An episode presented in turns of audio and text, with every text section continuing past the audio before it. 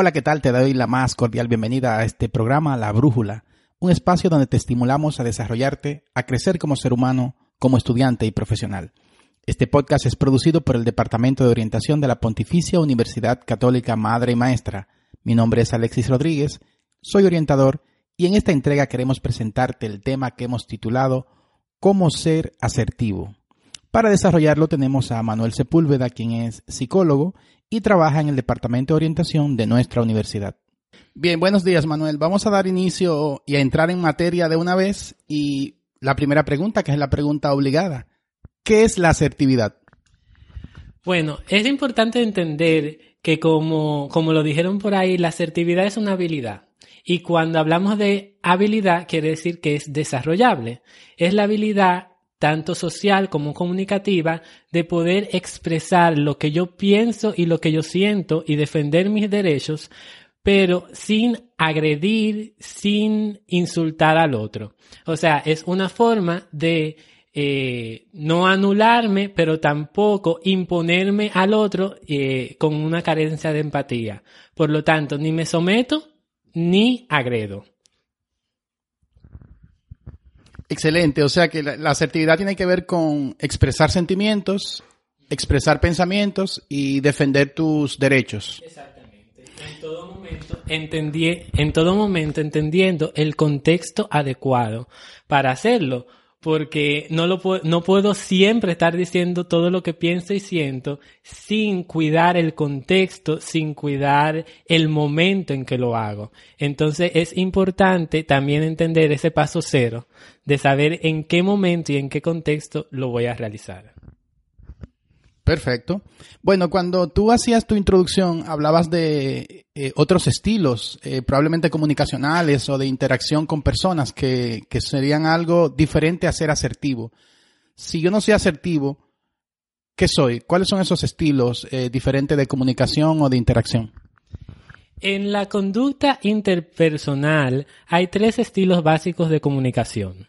Estamos hablando del estilo pasivo. El estilo pasivo se caracteriza por esta persona sumisa que tiende constantemente a ceder eh, a las disposiciones del otro, que tiene sus sentimientos, porque todos tenemos la manera de cómo nos sentimos, sin embargo, no los valida. Siempre los sentimientos del otro son más importantes, lo que piensa el otro es más importante y constantemente está como comprando paz, anulándose a sí mismo para beneficiarse y, y merecer al otro.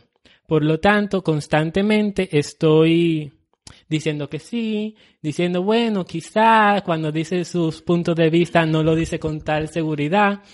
Y y el, la dificultad del estilo pasivo que constantemente predomina es que tiende a acumular. Y cuando acumula, acumula, acumulo, en algún momento exploto sin ninguna, sin ninguna, como ninguna razón. Entonces, eh, a, esta persona con estilo pasivo hay una, hay algo que se suele explicar y es decir lo que pienso y siento en el momento que me molesta y no cuando me jarte. Porque de esa manera lo voy a decir con las mejores palabras y no con mis peores ofensas. Entonces, eh, en el otro polo está lo que es el estilo agresivo de la comunicación y es esa persona que le, como en buen dominicano que le encanta estar cantando verdades. Eh, tiene un lenguaje, eh, suele tener un lenguaje amenazante o agresivo, insultante. Y si, si bien es cierto que dice lo que piensa y siente, pero con una carencia de empatía de cómo esto que yo digo va a afectar al otro, que eso es algo importante que una persona asertiva siempre tiene en cuenta. Cómo esto, cómo lo voy a decir para, eh, no es que cuidar el sentimiento del otro, pero sí que no agreda ni ofenda los derechos básicos del otro. Entonces, el estilo agresivo no le importa cómo el otro se sienta, eh, simplemente dice lo que piensa y siente y en esa, en esa, en esa pauta pues tiende a ofender y, menospreciar a la otra persona. Es un comportamiento conflictivo, eh, suele entrar constantemente en conflicto y la defensa de esta persona es que suele decir, no, lo que pasa es que yo soy muy directo y la gente no le gusta que yo sea tan, a la gente no le gusta que yo le esté cantando la verdad. Entonces, en ese sentido, hay el doctor Domenech luego, un gran catedrático, explica que la sinceridad sin empatía es simplemente crueldad. Entonces es importante, si bien es cierto, es importante decir lo que pienso y siento en, en, en el contexto adecuado, también es importante entender que hay una parte que es empatía de cómo lo digo, en qué contexto lo digo, para no estar ofendiendo ni haciendo al otro sentir mal o agrediendo al otro, mejor, dicho, por la forma en cómo lo digo, porque no mido mis palabras.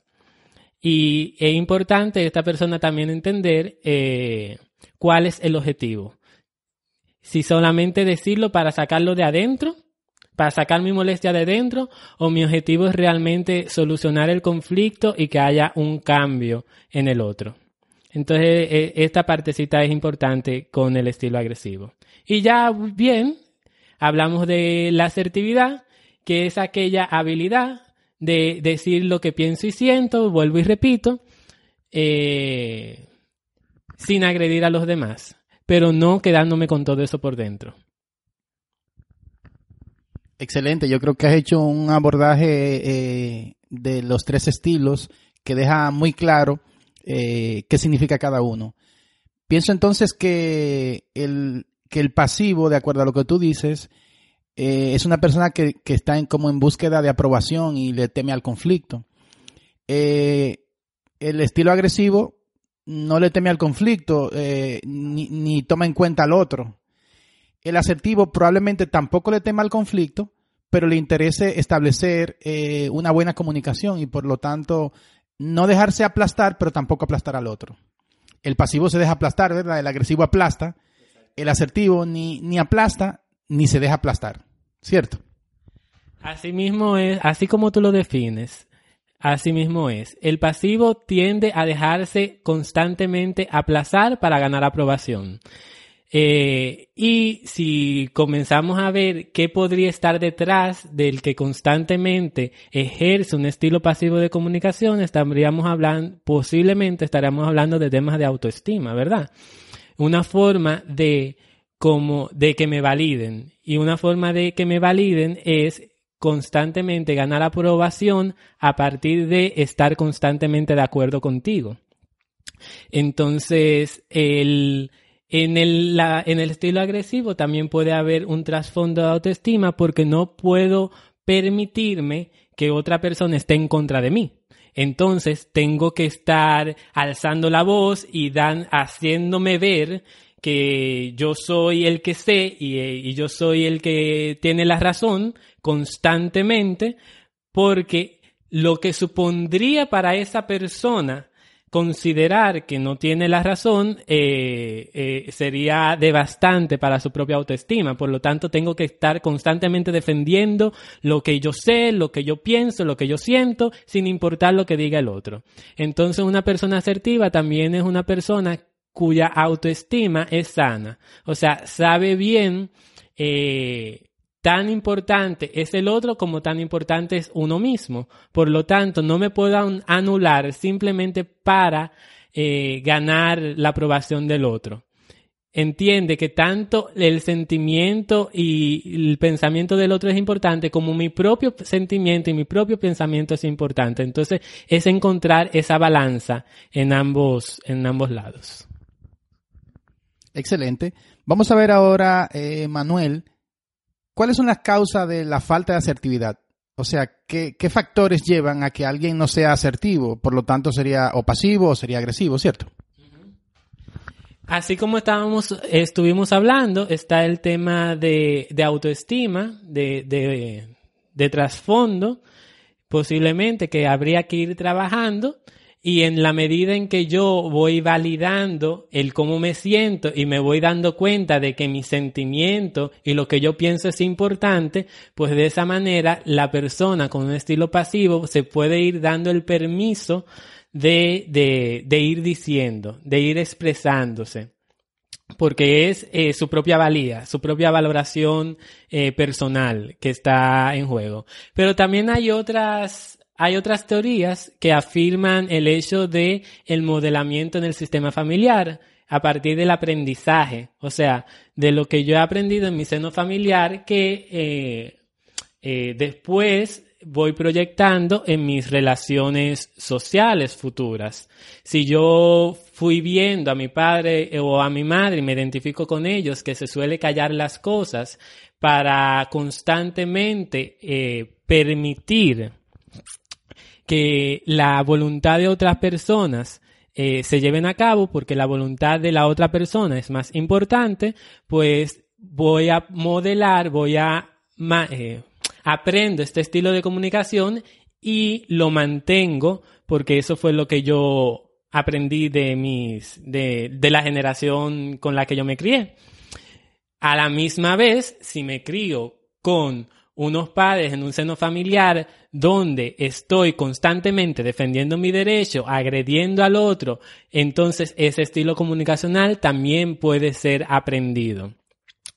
También hay otro factor que podría influir y es el tema del estereotipo de género, que está muy mantenido a partir de nuestra cultura. O sea, en la mujer, pues está más, eh, cada vez se está rompiendo más este, este estigma, pero si bien es cierto que el estereotipo de la mujer es la sumisa, que se, que se permite la voluntad de otros, que se tiene que someter eh, a la, a lo que dictamine, eh, el hombre, pues eh, este estilo eh, pues está más, diríamos, más fomentado.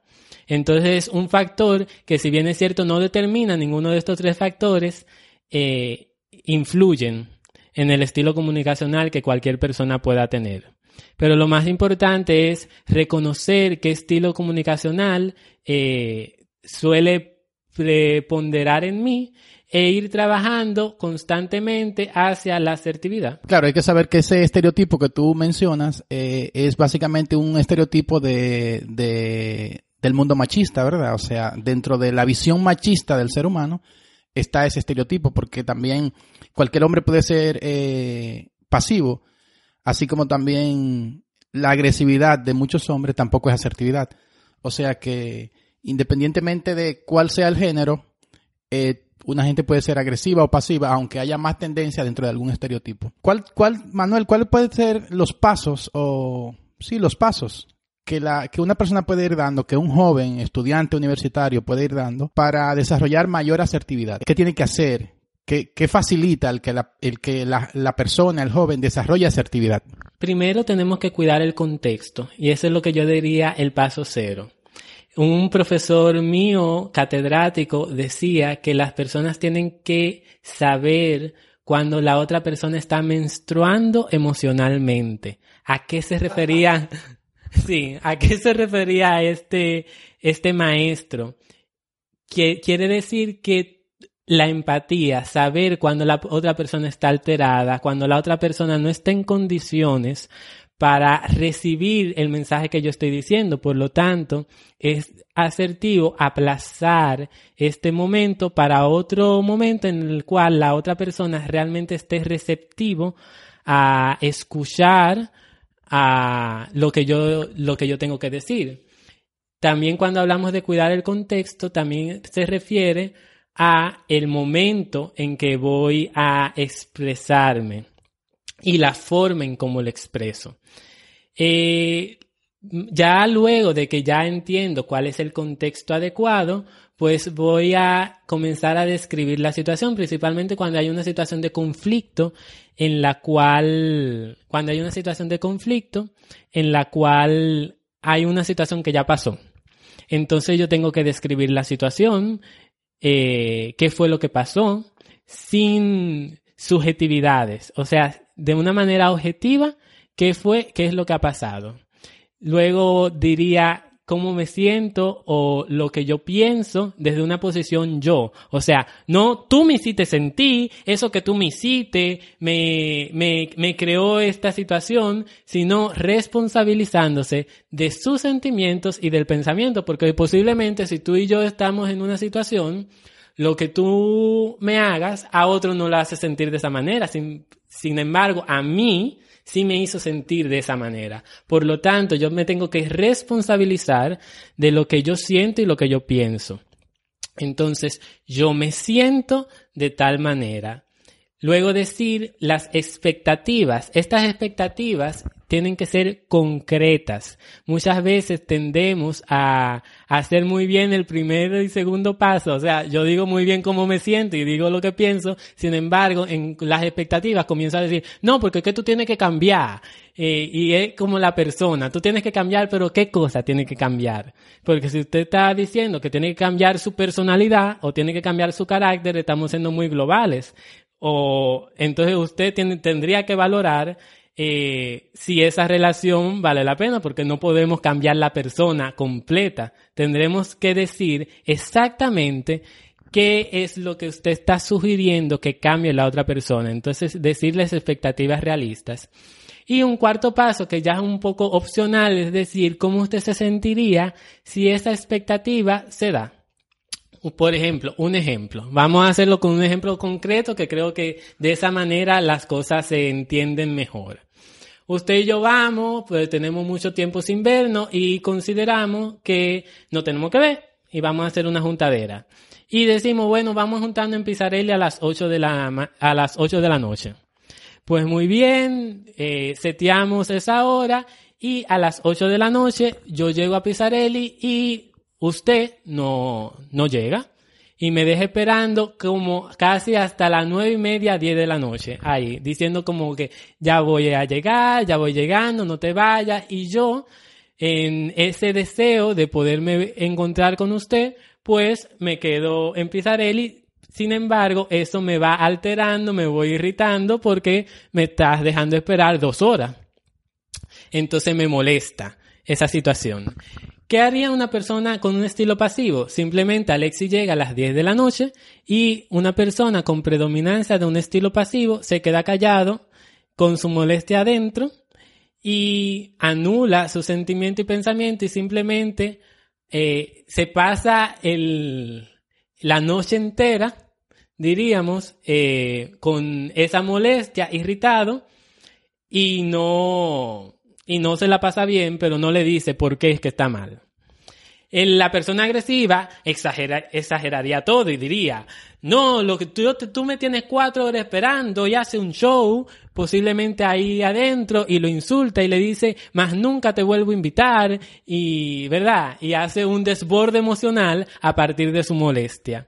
Una persona asertiva diría, mira Alexis, eh, yo tengo, nosotros pautamos para las 8 de la noche eh, eh, el día de ayer. Yo me, me, ya son las 10, quiere decir que yo me, me he sentido molesto por esta situación, me he preocupado, estoy realmente irritable. Yo espero que de verdad para la próxima ocasión, cuando digamos que es a las 8 de la noche, estemos a las 8. O si no, que tú me puedas decir con antelación que va a ser a las 10, porque de esta manera eh, yo me puedo planificar mejor. Y si, pues no, pues no es posible eh, lograr la puntualidad, pues para una próxima ocasión mejor eh, no, no, no nos vamos a poder ver. Entonces, cuando yo expreso mi expectativa concreta, que yo le estoy diciendo, me gustaría que para la próxima ocasión, ¿verdad? Tú puedas ser más puntual, eh, yo puedo decir, y si logramos ser puntual, de esa manera me ahorraría mi molestia y me sentiría mejor. Entonces, de esa manera yo no me estoy anulando a mí mismo, no estoy anulando cómo me sentí, no estoy anulando cómo, lo que pienso, pero tampoco estoy agrediendo en, ningún momento a Alexis. Simplemente le estoy diciendo de una posición de respeto como lo que yo pienso, lo que yo siento, y que a partir de ahí, pues, mi, que Alexis decida si puede con, eh, llevarse de, de, de, lo que yo estoy solicitando. Es importante considerar que cuando estamos hablando de asertividad no quiere decir que todo lo que yo pido pues se va a desarrollar. La asertividad es esa habilidad de yo pedir lo que de, de yo pedir lo que lo que quiero y entendiendo que la otra persona me puede decir que no. Entonces, si la otra persona, por ejemplo, en este caso, Alexis me dijera, mira, yo realmente tengo un rasgo de personalidad sumamente impuntual. Para mí es imposible llegar a los sitios. Eh, que se sepa que es un ejemplo. Eso es un ejemplo, es un ejemplo, claro. Pero si él me dice, mira, para mí es imposible, yo soy así, yo siempre digo a las 8 y, y siempre llego a las 9, 10 de la noche, pues entonces yo, desde ese punto de vista, tendré que decidir qué, qué voy a hacer a partir de, de, lo que Alexi me diga. Pero es importante que cuando hablo de asertividad estoy hablando de una manera de comunicar, de una, de, y, y, lo repito y lo repito para que se sepa que no es una fórmula mágica para lograr lo que quiero, porque si, si sería de esa manera estaría manipulando. Eh, la asertividad es la manera en como yo digo lo que pienso y siento en todo momento. Eh, simplemente para cuidar la relación. Tenemos que entender que somos seres relacionales. El cerebro es un ser social, es un órgano social. Por lo tanto, cuidar las relaciones son, es, son, es muy importante para nuestra salud mental. Y encontrar una habilidad que me permita eh, estar en contacto con el otro desde una posición de respeto eh, pues va a mantener una relación saludable durante los años. Muchas veces las personas tienen miedo de decir no o porque creen que van a lastimar al otro. De hecho, yo creo que en República Dominicana hay una mala costumbre de no ser asertivo cuando alguien te solicita algo y tú no puedes y dejarlo ahí en un sí o una posición intermedia sabiendo tú que no puedes. Decir no es importante, es un derecho, eh, tú no ofendes al otro porque tú le digas que no puedes algo o que, o que, o que tu respuesta sea negativa ante una solicitud. Y eso te permite incluso eh, un autocuidado. Entonces, una de las cosas que tiene que aprender una persona para ser asertiva es a decir no cuando no puede. Y solo decir sí cuando desea decir sí y puede decir sí. ¿Qué, qué opinas de eso? Yo pienso que usted está completamente correcto y, algo importante es saber que los límites, más allá de deteriorar una relación, a la larga cuidan la relación. El yo saber hasta, dónde puedo con, con, con cada persona. Si yo me quedo en un estilo pasivo en el cual yo no estoy diciendo cómo me voy sintiendo en la relación, pues al, a, a, la, de, a corto plazo pues esta relación se va a mantener, pero a largo plazo usted se va a ir sintiendo mal cada vez que me voy juntando con esa persona. Entonces eso se va quedando ahí, se va acumulando y llega un momento en el cual la relación definitivamente se deteriora mucho. Igualmente con el estilo agresivo, una persona que constantemente está eh, privando ser sincero, cantando verdades, sin embargo no cuida eh, la relación porque no es empático, pues es simplemente crueldad, como, como dice la frase que me encanta, que la sinceridad sin empatía es simplemente crueldad. Bien, ya estamos casi terminando esta entrevista a Manuel Sepúlveda sobre cómo ser asertivos. Muy, muy bueno ese, ese aspecto anterior que se puede resumir en que para ser asertivo tú puedes seguir ese esquemita o ese pequeño algoritmo, ¿verdad? De lo que pienso, que tú transmites una idea, un pensamiento, es cognitivo lo que siento que transmite es una, una sensación, una emoción o un sentimiento y tu solicitud, que puede ser un deseo o que puede ser una expectativa. Entonces, pienso, siento, deseo o espero. Y ahí se resumen esos pasos que, que, tú decías. ¿Cuál es, Manuel, el factor clave? Factor clave que no podemos perderlo de vista y que hay que, que es una condición prácticamente sine qua non, una condición que, que si no se da, no desarrollamos eh, asertividad. ¿Cuál es el factor clave para desarrollar asertividad? Para ir cerrando nuestra entrevista y nuestra entrega de hoy de este episodio del podcast La Brújula. Yo pienso y exhorto a todos siempre eh, que el proceso de autoconocimiento, O sea, en la medida en que yo me voy haciendo conciencia de qué estilo comunicacional es el que predomina en mí, si es el estilo pasivo, si es el estilo agresivo o es el estilo asertivo, pues en esa medida, pues puedo ir desarrollando más la asertividad. Entonces, cada vez que sucede una situación, uno se pregunta, ¿de qué manera yo reaccioné, de qué manera me comporté. El proceso terapéutico es un proceso de revisión constante de, una de, uno mismo, y más cuando uno decide que quiere cambiar. Eh, entonces, ese proceso de revisión y de hacer conciencia, y en el momento en que me doy cuenta de que volví a hacer, a desarrollar un estilo pasivo, de verdad, de comunicación, pues en ese mismo momento yo puedo decidir cambiar y decir, eh, bueno, déjame, déjame conectar con, con fulanito, practicar la asertividad. En un primer momento se me va a poder hacer un poco difícil, pero en la medida en que lo voy practicando y voy comprometiéndome con el proceso, pues puedo ir desarrollando esta habilidad de la asertividad. Muy bien, le damos las gracias a Manuel por estar eh, como invitado, aunque es parte del equipo hoy en, en este episodio de, de La Brújula. Eh, estará en otros más adelante, lo estaremos invitando para otros. Recuerda visitarnos en oriblog.do, que es nuestro portal de orientación donde tienes información y contenidos eh, de calidad para, para los estudiantes, para cualquier persona en general que quiera acercarse al portal. En cualquier pregunta, cualquier tema que quiera sugerir para ser tratado en, en un próximo episodio, eh, aquí mismo en el Instagram, oriblog.do también. Y estamos en las diferentes plataformas, Spotify, estamos en Evox, estamos en en Apple Podcast, así que por cualquiera de las vías puedes seguirnos. Bueno, espero les haya gustado mucho este tema de cómo ser asertivos. Recuerden expresar lo que piensan, expresar lo que sienten, sin aplastar, sin dejarse aplastar y decir no y expresar sus derechos cada vez que sea necesario. Gracias, síganos y hasta la próxima.